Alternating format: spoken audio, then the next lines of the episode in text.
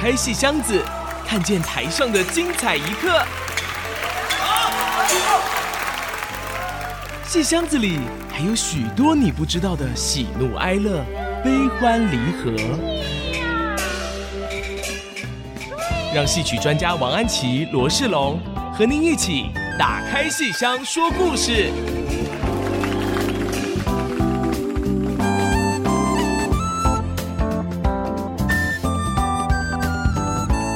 各位亲爱的听众朋友们，大家好，欢迎收听 FM 九七点五 IC 之音竹科广播电台，这里是打开戏箱说故事节目，我是罗世龙啊，我是王安琪。我们的节目也会同步在 IC 之音随选直播、Apple Podcast、Google Podcast 以及 Spotify 上线，欢迎大家跟我们一起再度打开戏箱。上一次我们跟安琪老师聊到戏曲里头一些非典型的爱情的一些故事啊，然后呢，那一次还稍微讲到一些像动物啊，讲到一些这个不一定是人跟人之间哦，不一定是这个男生女生之间这种爱情的这个故事。那我今天在来这个电台的路上，我就在想哦，诶，好像印象中有一些很哀伤的爱情故事，其实就是发生在非典型的这种故事里头。我就想到我小时候听过这个董永跟七仙女啊，这个卖身葬父这个故事，然后我就想到就觉得哎，好哀伤啊！这个爱上了一个仙女，然后怒犯天条，对不对？两人虽然很相爱，可是最后，对，好像结局不是这么的开心。对对呀，那个七仙女就被召回天庭，对，硬生生分别。而且那个故事还放在董永的这个，他不是去卖身葬父，所以做了百日的不是长工是短工了啊，所以等于说他已经解脱了，要夫妻双双回家门的时候啊，突然在半道上。啊，面临这样的一种真的是生死离别。我我我也记得我小时候看这个电影嘛，黄梅调电影，凌凌波对 跟方颖演的哦，邵氏的这个电影哦，看得一直哭一直哭。对，对而且其实本来那个呃，因为七仙女是小妹嘛，所以本来好像姐姐还有来，好像要帮她什么的。对，他们是不是还有小孩？有对，然后对啊，就他们分别的时候，七仙女怀孕了，是，然后后来到。他回天庭以后，然后百日送子，是。到孩子生下来，要把这个小孩送回来给董永养。是，哎呦，我觉得董永好可怜哦，最后没有太太了，然后送一个孩子来给他，那他不是更思念吗？对对、啊，所以就真的就是他就一个单亲的爸爸去养这个 孩子，好辛苦哦，又又有一方面的这个思念，然后看到小孩就想到太太，嗯、对。对。哎哎，我奇怪，你的小时候跟我的小时候差了半世纪，你为什么你的小时候看这个？看这个七仙女，我不知道这个故事很有名啊，很有名哦。到你的小时候都还有名，哦，因为我们小时候没有网络，嗯，所以我们其实很多时候就要自己找一些好玩的事情，嗯，那就会呃，因为七仙女我印象非常深刻的一个那个段落，就是好像说他们把那个衣服藏起来，他就好像没有办法飞回天。我我那是牛郎织女，那是牛郎织女啊，都差不多，哦，对，差不多，很像，很像，对，很像哦。对，我就有这个印象，所以我们有时候就是自己在玩。啊，在演戏，我们就说把那个衣服藏起来，那就，但那时候其实觉得很好玩，就是说，哎，为什么衣服藏起来了？呃，你就回不去了哦。嗯、对，就是老师上次讲到说这个什么送衣服给对方 啊、哦，可是像对送珍珠衫给对方，可是像这样一个故事，它其实是说我把你的衣服留着，嗯，那你就走不了了、嗯、哦。所以上次跟老师聊了之后，我就一直在想一些类似的一些这个故事。嗯，所以今天其实非常好奇，就想请教老师，就说 那除了这个我们一般人比较常听到像牛郎织女啊，或是七仙女这种故事之外，戏曲里是不是也会去讲到一些？这种非典型的人世间的爱情，比方说人跟仙之间的，对对对啊，像京剧里面那个很有名那个故事，就是劈山救母，沉香劈山救母。哦、那么这个故事也叫《宝莲灯》哦。哦，这个故事我后来去查它，因为它也是流传很广，我看到就觉得很好玩。因为这个书生啊，这个姓刘的书生，为什么会跟三圣母？华山的三圣母为什么会跟他谈恋爱呢？原来起心动念是在于这个书生啊，去到华山的时候，到三圣母的那个庙里面，他竟然竟然仔细的去端详这个神像长得什么样子。哦 对我们一般去庙里不太对啊，这有点好像 不太好的感觉。对啊，对。然后这个书生很天真，也很细心，他就端详这个哇，这三圣母长得真漂亮哦。所以，所以他就赞叹。赞叹他的眉呀、啊、眼呐、啊，赞叹他的五官，哎，结果把三圣母给搞得哇，心情起伏，天哪，就活过来了，这样活过来了，因为他本来只是一个泥塑木雕，一个神像，而且华山很高嘛，所以能够去拜他的庙的人不多。啊，所以他在那边很寂寞，是没有想到今天有个青年的书生来到我的庙里做客，而且他不止给了我香火，他还给了我赞美，是啊，赞美我的容貌，所以这个神像就活过来了。天哪！我倒要仔细地看上一。看 就活过来，就跟这个书生谈恋爱。哎呦，我觉得这个地方我就觉得可爱的不得了。是，就是人都想象仙，仙也是人所想象的，就是女仙就要漂亮嘛。对，因为我们就想象中说，这个神仙不是应该就是在云雾里，然后喝露水啊什么的，怎么会这个清心寡欲？对，怎么会这样？起了这个烦心的感觉呢？因为都是人想象，哦，所以人希望他动了凡心。对呀，啊，哦，人觉得啊，哦，每个人心里都有感情，是每个仙心里应该也有感情，所以三圣母一下子动了凡心，就跟这个姓刘的书生刘彦昌两个人就结婚了。哦啊，老师，这个中间没有什么发生，他要献出他的这个嗯这个样子出来吗？哎，献出来了。然后那个书生很。也没有被吓到美女啊，他也没有被吓到吗？没有被吓到，觉得美女，觉得哇，能够有仙来来来来眷顾我，真的是荣幸啊！天啊，老师，我觉得这个跟上次我们聊的这个主题这样连在一起的时候，我突然有个感觉，就是戏曲里的这个男生好像都还蛮镇定的，他就是就是泰山崩于前 都不改其色。这个人神仙出来了，他也不会紧张。哦，然后这个什么一个在打仗打一打，然后一个女的出来说：“嗯、我要把你带回去。”他想说：“好吧，那就把我带回去吧。”就是为什么都好像这么镇定的感觉呢？因为他是仙，不是妖怪。哦，是。如果是妖怪的话，一定会害怕。是是，是。可是他是仙是哦，仙你就觉得非常的超然，非常的干净。哦。然后就是他的能力又比我强。是。哇，真的真的，我何德何能？所以他们两个就谈恋爱，然后就生了个孩子。哦。哦，对啊，对啊，也生了个孩子，哦、生了个孩子就是取名沉香哦，是，结果就就犯了天条哦。对，老师刚才好像一开始讲说去那个劈山救母嘛，嗯、哦，这中间一定有一个原因，所以这个母就是指刚才那个神仙，神仙三圣母，华山的三圣母，他不是神仙吗？那为什么还要会？因为想象中听老师讲说劈山，那表示说他被困在山里头，山里面，否则也不用去劈了嘛。可是他不是一个神仙吗？怎么会？被困在山里头呢？因为他的哥哥的法力比他高，仙力比他。谁啊？二郎神杨戬，哦，就是那个很厉害的，很厉害，当警察，天界天界警察那个二郎神，他有三个眼睛，对，所以一双眼睛还看不清楚，对，要三个眼睛明察秋毫。所以该不会是他们在这个眉目传情的时候，他哥哥就已经发现了吧？呃，没有，他还蛮迟钝的，是是，等 他们生了孩子以后，他才发现，比较晚一点。对，而且二郎神当。当警察，他还带了一只警犬。哦，对，这个我听过，就是哮天犬。对，所以他就带着这个哮天犬出来，要气拿他自己的妹妹。对，对，对，对，对。哦、然后这个感觉好奇怪哦。对啊，没有什么手足亲情、嗯、啊，就是你犯天条就是犯天条。哦。啊，所以这个三圣母为了爱情。然后冲破了一个禁忌，是哦，可是还是不被生了孩子都不被允许。所以这个二郎神其实没有帮这个妹妹说，好来哥哥就帮你完成你的心愿。他说反而就说啊，我们是家门不幸，对啊，就是你怎么会搞了这个怒犯了天条这样子？对，所以把他抓了之后怎么办呢？压在华山下面，关起来。对，把妹妹压在华山下，哦、然后他要要把这个凡人，把这个书生，当然要处置了。对，可是这妹妹帮助这个书生，就是给了他一个。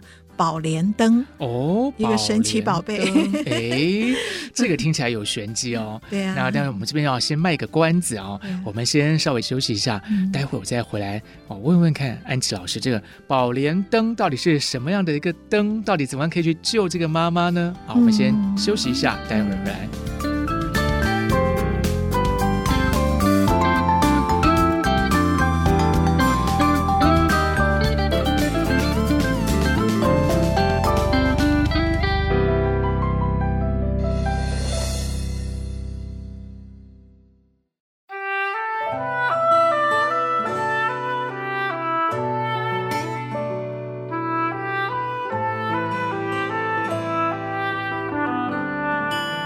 迎各位听众朋友回到《打开戏箱说故事》的节目现场。我们的节目也会在 IC 之音随选直播、Apple Podcast、Google Podcast 以及 Spotify 同步上线，欢迎大家收听。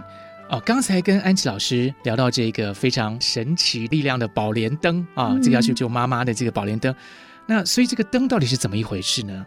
就是这个二郎神哦，哦这个天界的警察哈、哦，他不仅要处置这个犯了天条的他的妹妹，把他妹妹压在华山下面，而且这个书生来挑逗他妹妹的书生，当然他不会放过哈、哦。是是是。所以这个三圣母要被压在华山下面之前，他就很担心这个书生会被他的哥哥怎么样处置掉，所以他给他宝莲灯。是这个灯是照明的，哦、也就是说这个凡人的书生本来是逃不出。华山的，在二郎神的管制之下，哦、他是逃不走的。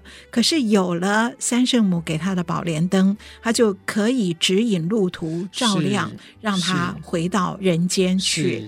所以宝莲灯救了他的命，然后他回到人间。那可是他回到人间，他带了个孩子。对。然后，可是他又娶了老婆，他非娶不可，哦、因为以前的人好像男生不会带小孩，对呀、啊，单亲，对对，他没有办法去照顾这个孩子嘛，对、啊、对对对，所以他就娶了一个姓王的姑娘，是，是然后他们又生了一个孩子，是，所以这个刘彦昌就怀揣着这个秘密，然后带着这两个孩子，不同妈妈的孩子，过了十几年，是，那么后来又发生一件事。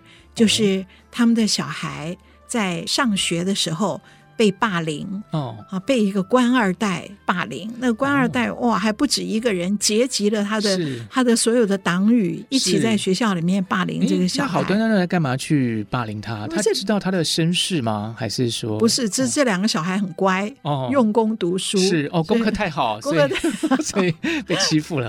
用功的小孩常常会被欺负，有时候会对对，因为老师很喜欢这个用功的孩子，然后那天老师不在，然后那个恶霸就欺负他，就说。哦、太可恶了！你们怎么功课这么好？对对对对，然后他们就打起来了，嗯、不小心用砚台把那个官二代打死了。哦，哇，那就出了大事了，是因为他是官二代，对对对对大官的孩子啊，所以呢，大官非常生气啊，就要把这个，因为有两个，他们是兄弟，两个沉香跟秋儿同父异母的两个孩子，对，两个孩子就要问哪一个是凶手，是。然后要把这个凶手活活打死。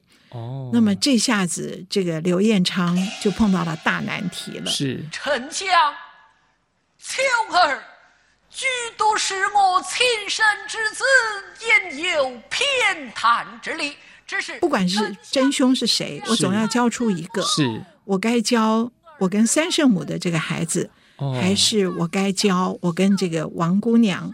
我的夫人王夫人的孩子，是。王夫人还在，嗯、王夫人当然要保护她自己的孩子秋儿。对，可是刘彦昌怎么舍得把他跟三圣母的对呀沉香？因为看到这个孩子，就想到那段美好的感情。对对对，哦、然后不能因为那个妈妈，那妈妈现在还被压在华山下面，对，那我一压就压好几百年吧？对呀，就不会出来了。那我怎么办？我现在把他的孩子送去，一被送去就是活活打死，是死的很惨。所以怎么办？是，所以这时候刘彦昌就啊用了一些话术，是说话的技巧，然后让那个王夫人自愿交出了她亲生的秋儿。哦、哇，很可怜的一个悲剧。啊，不过这个悲剧跟爱情没有关系，我们在这里就不多说。所以王夫人也非常可怜的，嗯、啊，让自己亲生的儿子去被活活打死了。哦哦，舞台上还会演出这场，那个秋儿被活打，好可怜，好可怕，好心酸，好心酸，好可怕哦。可是终究保住了一个沉香。而沉香逃走了，逃到山上去，不是华山，哦、另外一个山，山对。然后碰到了一个神仙，哦，啊，什么王禅老祖还是王什么老祖，教他武功，哦，然后给了他一个特殊的一个兵器，然后跟他说：“你练好了这个武功以后，你就可以劈开华山救你的母亲。”哇哦！所以这个故事在牺牲了一个秋儿之后，转回头来回到这个儿子去救母亲。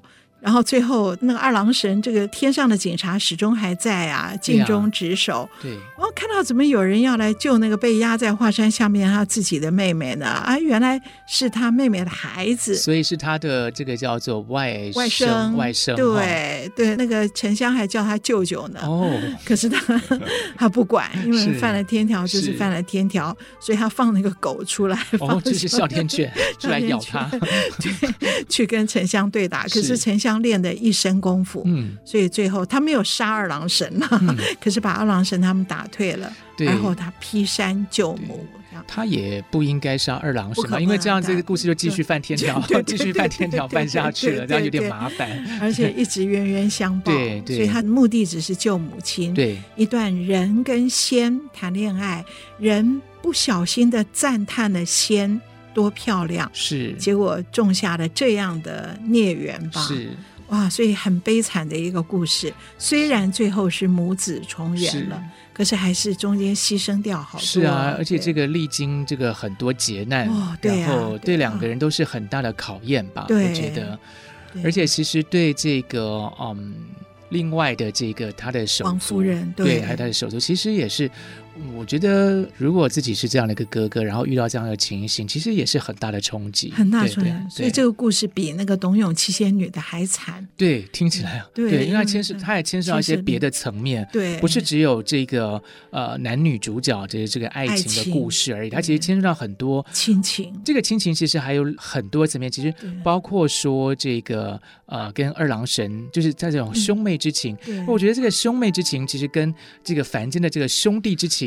有一点点呼应到，就是说，对我们就是都是手足，可是你怎么去处理你的这个手足的这一块这个部分，同样都是面对着这样的一个律法的时候，像二郎神是面对着天界的律法，那你怎么去处理你的妹妹？对，然后这个他们呃凡间的这一组其实是呃。就不管是被霸凌什么之类的，可是他最后他其实还是失手打死了一个人嘛。对，就不管怎么样，那个原因是什么，那其实一样也是面临着凡间的一个法律的一个问题。对对，所以其实有这样的一个好像很复杂的一个层面在那里。对，尤其这个凡间的这对兄弟啊，蛮可爱的。他们回家，父母在问到底是谁打死的时候，是两个人争着承认，是，所以争着承认说是我是我，所以那表示兄弟感情很好，很好，他要保住对方。是。所以到后来，我们几乎都忘记到底是谁打死的。就是刚才这个悲剧是谁造成的，我们都不记得。我们只记得这个两个人争着说是我是，我。是是弟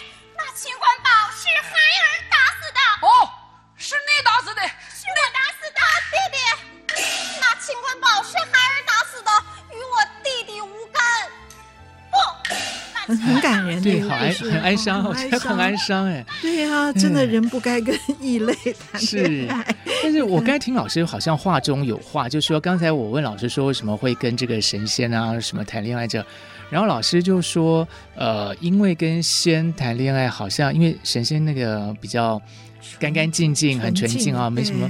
但是如果是遇到妖怪的话，就有点害怕，害怕，所以我觉得这个话里有玄机，好像意思是说，其实戏曲里也有跟妖怪谈感情，《白蛇传》呐，大蟒蛇，对，而且而且还两条蛇。你知道那个白蛇还带了一条青蛇在身边，这样，只是青蛇没有变回原形。所以我觉得许仙他后来会躲、会犹豫、会对他们两个猜忌，是很合理的。因为人看到这种蛇，应该还是会有一点害怕吧？而且同床共枕的是一条蛇。对，我觉得不要说蛇了，我觉得就是今天就是别的动物，应该也会有点会，还是觉得有点奇怪吧？对啊对哦，所以除了这个《白蛇传》之外。呃，上次我们稍微有提到，就是说其实戏曲里，或是说这个小说里头，最常看到的一种动物，其实就是狐狸。狐狸，对。那所以到底有没有跟狐狸谈恋爱的这种戏呢？有，有哦，有。对。那我们待会就要来跟老师来聊一聊，到底戏曲里跟狐狸是怎么个回事？是。哦这个当然不是我们一般所熟悉的哆啦 A 梦了哈，哆啦 A 梦也是一只狸猫，但不是这个东西哦，我们是真的狐狸。那我们稍待片刻，待会儿再回过头来一起跟安琪老师聊狐狸这个部分。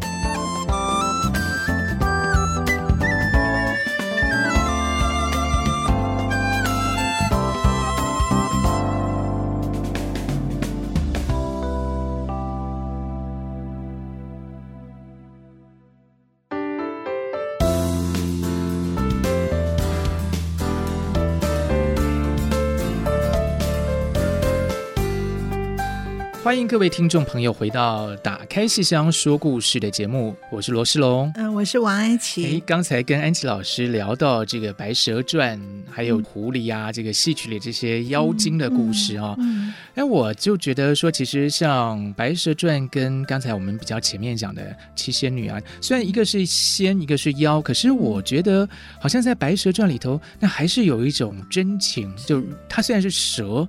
可是他本身这个对人啊，对许仙是有真感情的，所以不知道老师怎么看这个这样的一个情。对，我我觉得《白蛇传》经过那么多那么多的改编之后，其实这个蛇已经完全人性化了，而且白蛇几乎就是我们理想中那种啊、呃、又有能力，可是又多情又温柔的女子，是。人类的女子了。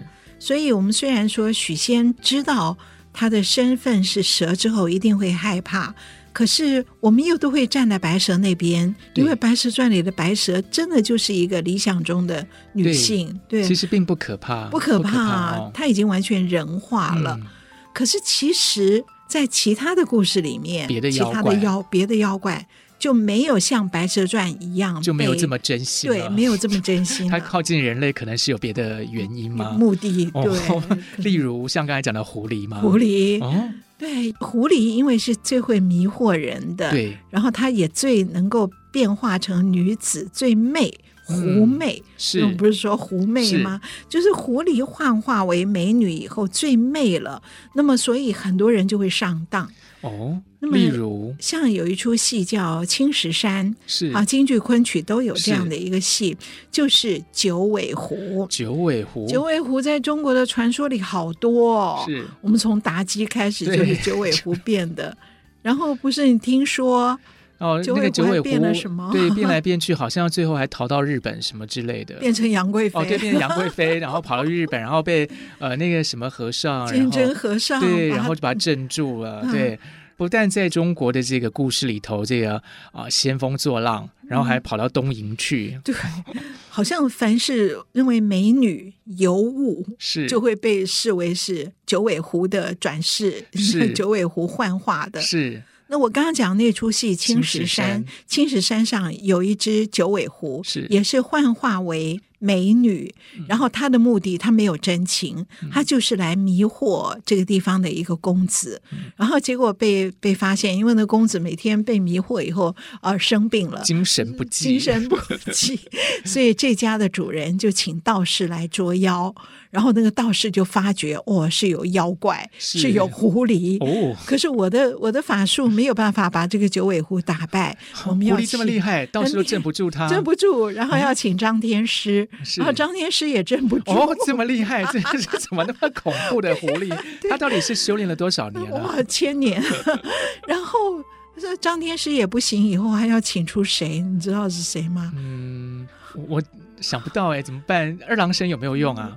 二郎神这里没有来，是关老爷。哦、关老爷哦，哦，这个应该有用了吧？关老爷正气凛然，应该可以吧？对，可是我每次看这个戏，我都觉得不可思议，为什么一只九尾狐要靠关公？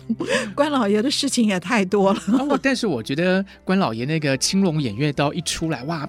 啪一声就可以把那个九尾狐那个九根尾巴都斩断的感觉，然后可是也打了好一阵子。是是，这表示他真的道行很高哦。这个九尾狐。对呀、啊，我只是觉得哇，关老爷实在成神之后管的事太多了，是是很辛苦，很辛苦，不止兵家之事啊，连九尾狐迷惑人类，他也要出来管啊。是，所以可见我们人对关公是真的是非常的信任。是是是，所以在戏曲里都有这样的一个反应。是。这个戏在京剧叫《青石山》，是，然后在昆曲里叫“请神降妖”，哦，请出神来降服妖怪，是，那个神就是关公，关老爷哈。可是总之，我们的主题是说，呃，我们刚刚讲人跟仙谈恋爱，好，然后会有悲剧的收场。那么人跟异类谈恋爱都有悲剧的收场，那么跟妖怪也是一样，例如跟狐狸，跟狐狸，嗯、好。可是这个青石山请神降妖都是以前所编的，是。传统的故事里的狐狸都是魅惑人的，而且就是吸取人的这个 精气神，对，采阴补阳，哦，很可怕，采阳补阴，采阳采阳补阴。我现在搞不清楚了，因为我们现在这个病毒踩来踩去，踩得我都糊涂了。那。可是当代人也有新编关于狐狸的故事的。对，那么呃，像国光剧团哈，是。我们在十年前，二零零九年的时候，我就找赵雪君年轻的编剧，哦、对，有学妹，啊，学妹，台大戏剧系的哈。啊，那请他来编了一个狐仙的故事，这个戏就叫《狐仙故事》。对，也有印象。对，对。我当时就在想，我觉得人跟异类之间的感情哦。可以有新的观点，是，所以我就找了这个，当时他是我学生嘛，我就找他来编这个狐仙故事。是，那么他在这个戏里面所写的狐仙哦，就跟传统那个魅惑人的这个狐狸、狐狸精就不太一样。他应该没有九个尾巴吧？没有，没有，他是一个比较呃标准的，比较像人吗？还是说有感情？有感情？我觉得有真情，有真情，有真情。对，而且他很理性，所以这个故事啊，我们在二零零九年演的时候，感动了很多观众。是，而这个故事很复杂，是可以说是缠绵了三世，三世、啊、前世今生来世了。这个 狐狸还可以这个三世这样子，嗯、对，三世轮回。好、那我们先讲一点点第一世的感情哈。那其中首先是一个跨性别的问题哦，狐狸。本身可男可女，虽然她常常是变化为美女，嗯、是。好，可是她的前提是她是一个妖怪，所以她不受性别的局限哦，她可男可女。那我们想象中这个故事中，一开始她还是美女啦，哈，女狐，对，女狐爱上了一个山中的猎户，一个人类，是。爱上一个猎户，然后两个人感情很好。可是那个山林里发生了瘟疫，哦，那是二零零九年的事，并不是这个新冠病毒流行之后编的哈，不是应时的戏，只是瘟疫是人类的大威胁，所以我们戏里会编。然后这个山中人间发生了瘟疫以后，那人都很惶恐，就想是不是有什么逆了天的事哦，所以就发觉到原来是山中猎户跟一个妖怪，嗯，跟一个。狐狸谈恋爱，所以一定要把他们分开，嗯，这样才能够保障我们人间的平安。好，所以就要把两个人硬生生扯开。是，那么结果也是请了一堆道士，是，好，然后来要把这个女狐赶走。可是，在混乱中，这个樵夫为了保护女狐。混乱中，樵夫被道士打死了。哦，没有打死那个狐狸，反而被打死了人，打死人，哦，打死了人类。嗯。所以有时候在人为自保的时候，有时候是不分对象的，是是忙乱忙乱中盲目的打死了同类。而这个女狐非常非常伤心，抱着樵夫的尸首说了一句：“没有了你，我再也不做女子。”哇、哦，这句话好伤感哦！是，然后女狐幻化为男狐，离开了这个地方，然后逃到更远的山林里面，哦、躲了上百年。他不敢再跟人类接触，所以打击太大了，打击太大。所以在这个故事里面，变成说。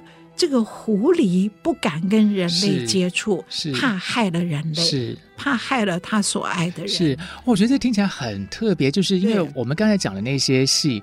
都还是比较从人的角度去想，就说，哎，这个人他遇到了什么内心的一些纠结啊，什么什么的。嗯嗯、可是这里其实是在讲狐狸啊、哦，但是人去想象出来的这个狐狸的这种感情啊、哦，就动物它修炼成精，然后它但是它有一个感情，然后它不要去伤害这个人类这样子。对对对。然后它就躲起来了，它就躲起来，躲了，躲了多久？哦，上百年，可是还是躲不过。躲不过什么呢？还是碰到了一个山中的一个在山里面玩的女孩子。哦，这次碰到女孩子，哦、对，嗯，哎呀，那这样听起来好像就是进入第二世，对呀、啊，就被纠缠住。可见这个情感这件事情，不只是纠缠着人，就是万物之间都有一个情的一个联系。这个好像是戏曲里有时候。我我不知道我的理解有没有正确，就是其实情是出现在这个世界的每一个地方，对对对对对，联系着我们每一个灵魂或生命。对，仙怪通通都一样，鬼。鬼狐仙怪是都有情，让人非常的感慨哦，很感慨，可是也觉得蛮欣慰的。是情无所不在。是，那我们先喘口气好了，我们来沉淀一下我们的心情，然后待会再回来跟安琪老师再聊一下这个人跟这个不同的物种之类的这种情感的部分。好，我们休息一下，待会儿回来。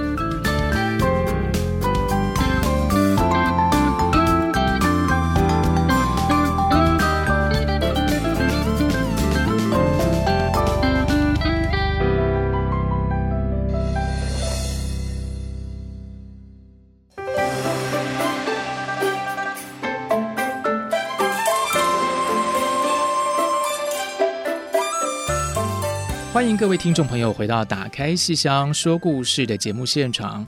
呃，刚才跟安琪老师聊到这个狐仙这个戏哈，嗯、呃，这个让我觉得听得非常有意思，就是这个狐仙它其实跟前面讲的青石山不太一样，嗯、就是说它不是一个单纯。第一个，他不是单纯魅惑人的，他其实是有感情的。嗯、第二个，他其实竟然可以为了他喜欢的那个那个樵夫，嗯、然后他就不要继续当女的了，嗯、他就要去当一个男的了，这样子哈。然后后来还有这个第二世的故事，嗯、我就觉得有一点好奇啊，就想问一下安琪老师。所以这个狐仙一下是男的，一下是女的，那这个演的时候怎么办呢？就是 有某个演员他可以同时去演这两个，还是说是怎么个安排呢？因为狐狸是可男可女，对，然后。我们在三世的故事里面，是，是第一世是女狐，第二是男狐，哦、第三世又换回女狐，是，所以我们找两位演员，是。一位生角儿的演员来演男狐，是。一位旦角儿的演员演女狐，是。我们这个戏快要演了。哦，四月二十三、二十四、二十五。哦，四月二三、二四、二五，礼拜五、礼拜六、礼拜天，在什么地方演出？在台北台湾戏曲中心，是。就是国光的那个剧场，也就是捷运芝山站那个台湾戏曲中心的大表演厅，是。三天演四场，就是礼拜六的下午跟晚上都有，礼拜五晚上，然后礼拜六下午晚上跟礼拜天下午三天四场。是，哎，这个里面呢很好玩的就是。一位生角儿演员盛健，一位旦角儿演员黄雨玲，京剧小天后，哦、他们两个人演同一只狐狸。那么圣剑，我们这个戏啊，二零零九年演过，然后后来一直没有演，一直到今年。圣剑他这十来年都在拍影视啊，拍什么徐克的电影啊，林奕华的那个舞台剧啊。那么终于他今年回到国光的京剧舞台上，所以我们才能够再演这个戏。是为什么呢？因为这个角色啊，我觉得就只有圣剑最适合。是非常期待，非常期待。他演的是狐狸变男生，可是因为这个狐狸是可男可女，是，所以他不是一个纯粹的阳刚的男子。嗯。嗯所以圣剑本身是唱老生的，是。可是在这个戏里，他不挂胡子，不挂然后他的身段偶尔会露出一些女性的媚态，是。所以很好玩，这个戏就我觉得是很有趣的，而且是一个年轻的编剧想出来的，跟传统的狐狸的那个既定的形象是不太一样的。他可以站在妖怪的立场。来想象这个妖怪的感情是怎样对不对？让人非常的想看。哦，老师，刚才您一边说的时候，我就一边这个看一下我的手机，我就发现说，其实五月份。还有哦，台中对哦，对，我们中部的这个听众朋友们有兴趣也可以到台中看。对，五月二十九跟三十在二九跟三十在台中国家歌剧院是礼拜六跟礼拜天的下午场。是，所以台北场看不过瘾的朋友们 还可以再去台中看场再看一次这样的哦，是是是。哦，老师讲到这个狐狸啊，这个事情，因为我自己呃，你留学在欧洲对，老师对，因为我就在想说，其实西方好像也都一直有狐狸的这种故事，比方说像大家所熟知的，像什么《伊索寓言》啊，《拉封丹寓言》里面都有。然后我就有一个印象，嗯，我记得我以前在巴黎歌剧院，就是因为有段时间我在巴黎歌剧院，就是在巴黎读博士嘛，对，而且常常去歌剧院，呃，后来那个馆员都认识我了，这样就常常去看一些有的没的资料啊。我就看过有一个材料，它是一八三零年代左右，嗯、差不多三八年的时候，换算成中国的朝代就是鸦片战争前夕那个时候，在巴黎歌剧院，这当时它是一个全欧洲最大的一个歌剧院啊。嗯、然后我就看过有一个戏，一个歌剧，西方的歌剧，叫做《变成中国女人的猫》。变成中国女人的猫。这个故事的场景其实就是设定在中国。嗯、然后呢，那大概简单的故事就是说，反正有一个人他非常喜欢他的猫，他就非常希望说能够跟他有一些感情的一些这个交流这样。然后有一天，这个猫就真的变成一个女孩子了，就出现在他生活里。哦、喜欢猫，结果就真的猫就变成女。对，这个猫就变成女孩子，就陪在他身边这样子。对，对，然后我那时候就。觉得很好玩，就是说，哎，这个场景设定在中国，所以那刚好这个那个年代又是东西方有一些交流的一个年代哦。嗯、我就在想说，哎，那这个会不会是当时他们看了一些什么汉学家？假设说有个汉学家研究《聊斋》什么的，这个、嗯、哦，《聊斋》里面有很多狐狸嘛，嗯、那他可能就翻译了一些什么这个《聊斋》的故事，嗯、然后西方的这个编剧家他看到这个故事。可是对他们来讲，狐狸可能他们的感觉没有这么的呃，对，想到狐狸不会想到一个美女，对，狐狸等同于美女，这个比较是东方的一个想象。那他们想到东方，想到中国，可能想到的就是也许是一个像猫这样的一个形象。所以我不知道，就说这个故事会不会是有一点点受到中国的狐仙啊，或是《聊斋》这个故事的启发，因为这个场景又设定在这个中国，就觉得非常有趣。哎，那结果那个猫变成了那个女孩子以后怎样了？然后她怎么演呢、啊？这个就是，其实他们那时候还蛮煞有介事的哦，因为那时候在歌剧里头看到很多他们一些档案资料都留下来哦，嗯、里面就像一些材料清单、道具清单，其实到今天都还是保存下来的哦，哦。那比方说，我就看到说，哎，他就有个材料清单，就是手抄的，什么辫子要做多少条？因为他这个故事放在中国嘛，哦、对清朝，然后这个、哦、这个男孩子啊，男主角他就要留个绑一个 辫子嘛，哈、哦。然后这个帽子要怎么做？好，衣服怎么做？配色怎么弄？这个滚一个什么边这样子啊？然后那个猫，因为呢当时的歌剧其实会配一些芭蕾舞啊，这个这个场面比较热闹，所以呢还会有编这个猫的这个芭蕾舞。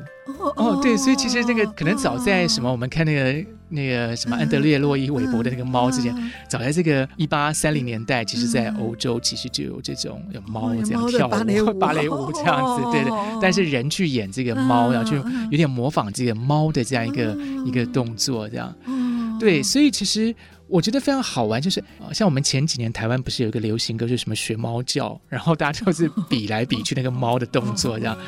我们一起学猫叫，一起喵喵喵喵。那小朋友其实常常去模仿一些动物的一些动作，对对对对。其实我们在戏曲里有时候也会去有点模仿动物的哈。对对对对，好像下次可以来好好聊聊这些例子。是是是。出来。那也就是说，其实我觉得戏曲里头在谈动物这件事情。跟这个就是跨物种，就是非典型的这种人类的这个世界里头的爱情的这些，其实涉及的层面蛮广的。对，对我，我们有讲到的是故事里面是人跟动物谈恋爱，或是人跟仙谈恋爱。对，可是另外有一种是，它是纯人类，是，可是它的动作是模仿。动物是是，所以这是两类的。是，然后还有呢，就是在表演上面，譬如说戏曲舞台上不可能上来一匹马，那我们要怎么来演戏里的马？那我们就用马鞭子来代替。是，怎么演小毛驴？是，什么这些？所以这里面有很多不同的层面。是，所以一个是演员角色去扮演蛇，扮演白蛇，或是扮演狐狸。是，那另外一个是。他纯粹是人类，可是他要怎么样去学模仿一个蝎子的动作？是为什么要模仿一个蝎子的动作？然后另外一个就是我骑马，好，然后我的这个马要怎么样来表现？所以动物我们可以分很多这种层面来看。那我们今天是先从爱情这边讲，是所以我觉得你刚刚讲那个好好玩哦，他喜欢猫，然后就想象猫变成一个女孩子在身边。对，我觉得这个其实牵涉到一个，我觉得好像东西方戏剧本质的一个问题哦，嗯、就是说像西方来讲，他当然演这个就是一个纯粹的一个舞台效果，嗯、然后好像有点啊。呃可爱啊，或是说有点好玩啊，这样。那因为这个动物的这个寓言在西方当然是有个传统的，那所以戏曲里头他去演这种动物，或者去模仿它。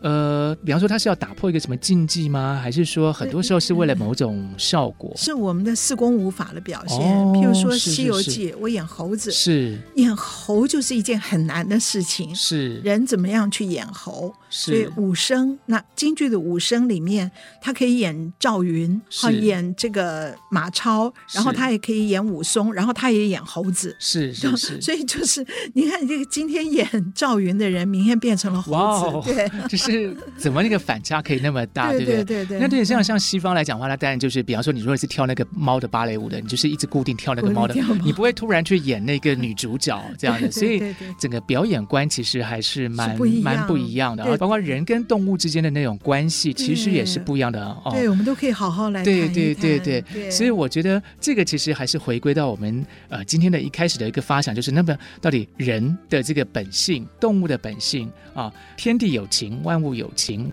那人跟妖怪之间，其实我就有一个想法，觉得说不定在戏曲里这么多的妖怪，这种关于妖怪的遐想，其实可能是折射出我们心中最真诚的一个想望。妖可能并不是妖，妖其实就是你和我。妖活在我们每一个人的心里头，我们每个人心里都有一面照妖镜。那到底这个情可以发挥到一个什么样的一个、嗯、一个极致？其实都还是回归到我们戏曲很常有的一个关怀的所在。是是是是，这个或许就是我们今天的心得啊。那也许我们就先利用这段时间，大家赶快去呃买这个狐仙的票，然后对，然后呢，也许我们就下次再继续再来聊这个关于动物的这个部分，动物的表演跟动物的感情。是是是，好，今天的节目就到这边先告一个段落，那我们的这个节目呢，可以同步在 IC 之音的随选直播、Apple Podcast、Google Podcast 以及 Spotify 可以收听。如果大家对节目有什么建议，也欢迎到 IC 之音网站打开戏箱说故事的节目页面留言。我们的网址是 triple w 点 ic 九七五点 com。我们下次欢迎大家再跟我们一起打开戏箱说故事。我是罗世龙，我是王安琪，大家我们下次见，拜拜。拜拜。